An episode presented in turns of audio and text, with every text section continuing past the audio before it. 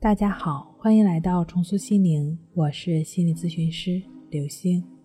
今天要分享的内容是从重度焦虑症、强迫症重生，他仅用了三个月，可惜百分之九十的人不愿意做。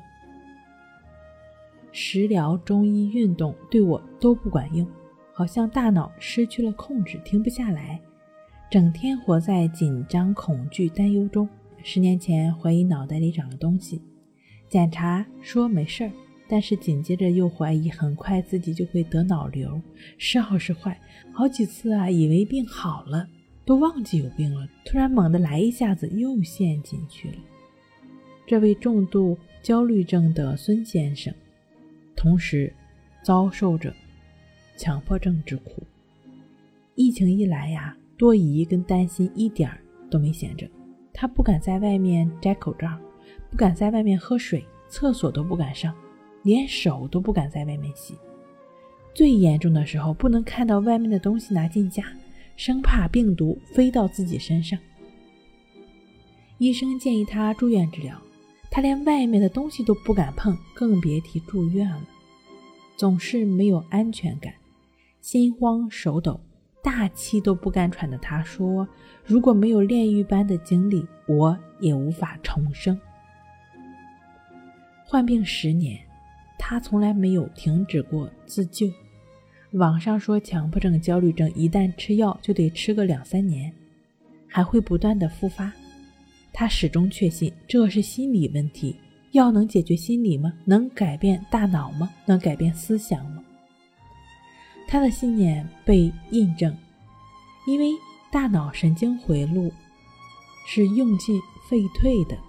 合理的引导内在感应机制不再被激活，焦虑恐惧的神经触角也就会被剪掉的，相应的不纠缠、不拧巴的安定的神经触角就会自动的生长。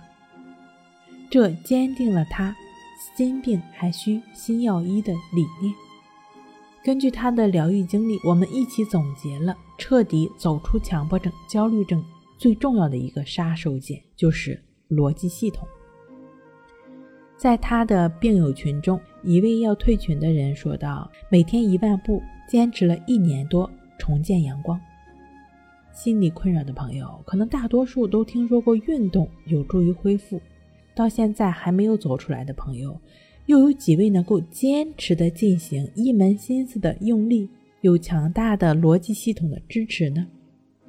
为啥要有逻辑系统啊？三天打鱼两天晒网，就是没有背书支持的惨状。其实啊，逻辑系统同样不需要高深，朴素主义足矣。朴素就是用简单的工具，专一的、持续的用力。几乎每一位看过心理医生的强迫症、焦虑症的朋友啊，医生都会建议适量运动。正是因为这件事看起来太简单。最容易被忽略，或者做了两天没什么变化就放弃了。你要了解，运动不是为了让你有变化、改善病情。北京体育大学的教授曾经多次倡导过，每天六千步是每个人都需要的。运动啊，就像吃饭睡觉一样，是平常事儿。谁都不是吃一顿饭长大的，一日三餐持续十几年甚至几十年。运动当然不可能一日三省，每天你动一回，每次一万步，跟你吃饭睡觉一样，持续十几年、几十年，你觉得会发生什么变化呢？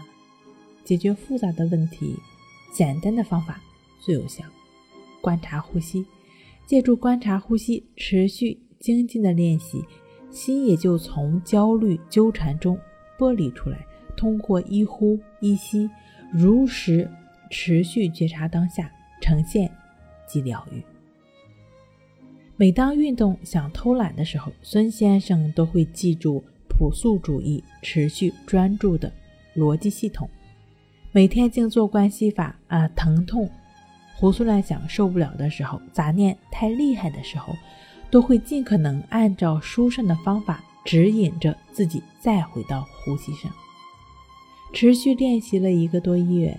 他明显感觉到痛苦的来去，难受的变化，总会不由自主地抓着痛苦放不开痛苦的那种心，一点点在松动了。